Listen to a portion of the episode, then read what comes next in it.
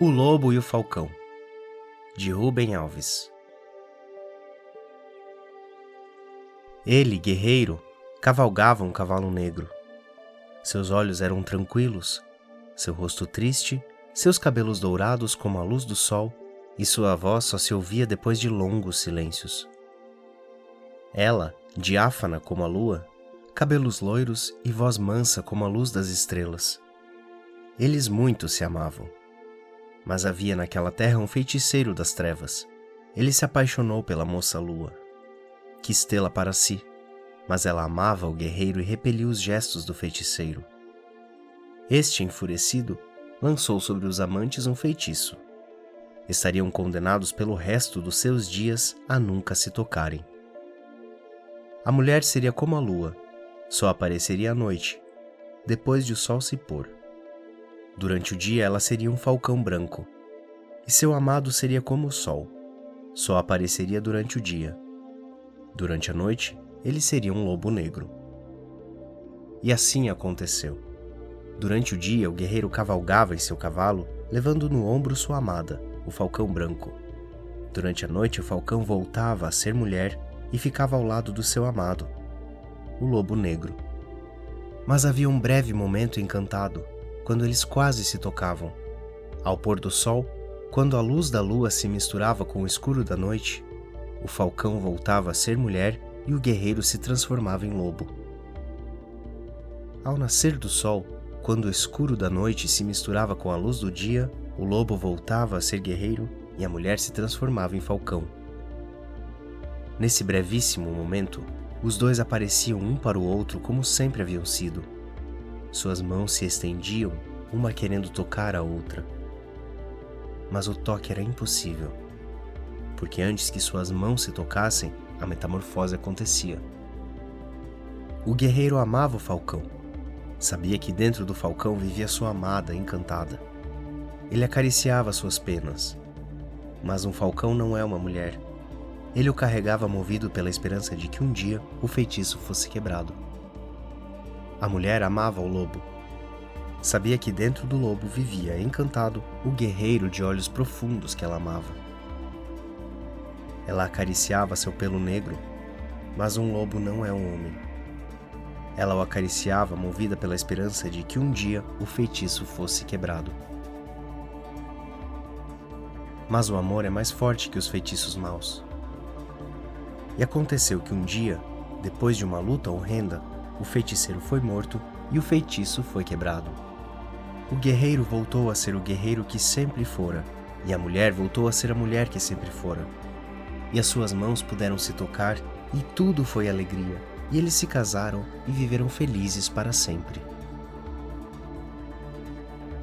Assim termina a história tal como me foi contada, com um final feliz. Mas eu, que também sou feiticeiro, imaginei outro final para essa mesma história e é esse o outro fim que passo a contar. O guerreiro, não podendo suportar a tristeza da sua condição, resolveu procurar um feiticeiro bom que tivesse poder maior que o feiticeiro mau. Ele se chamava Merlin.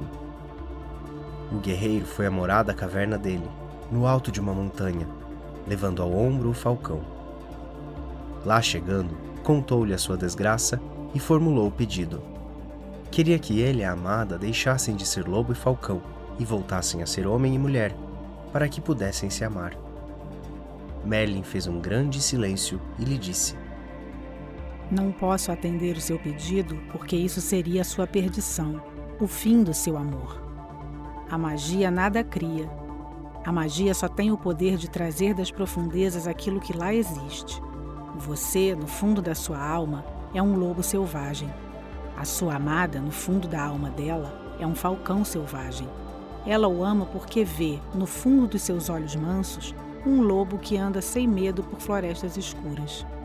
E você a ama porque vê, no fundo dos olhos mansos dela, um falcão que voa sem medo nas alturas.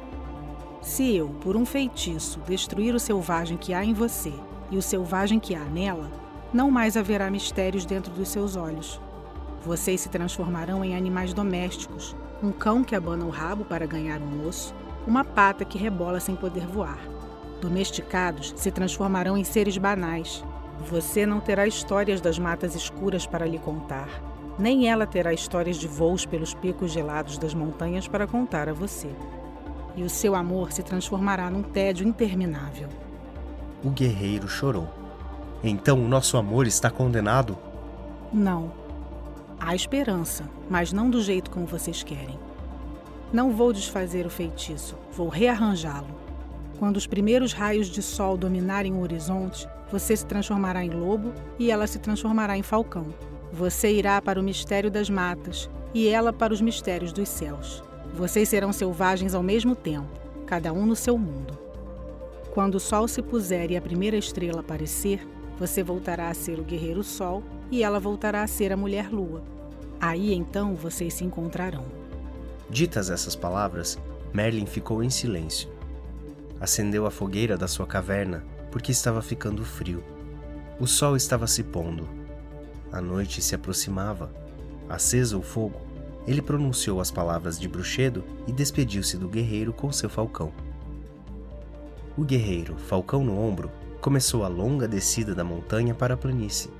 Seu rosto estava iluminado pelos últimos raios do sol que se punha. E foi então que, no meio do céu, viu a primeira estrela que aparecia.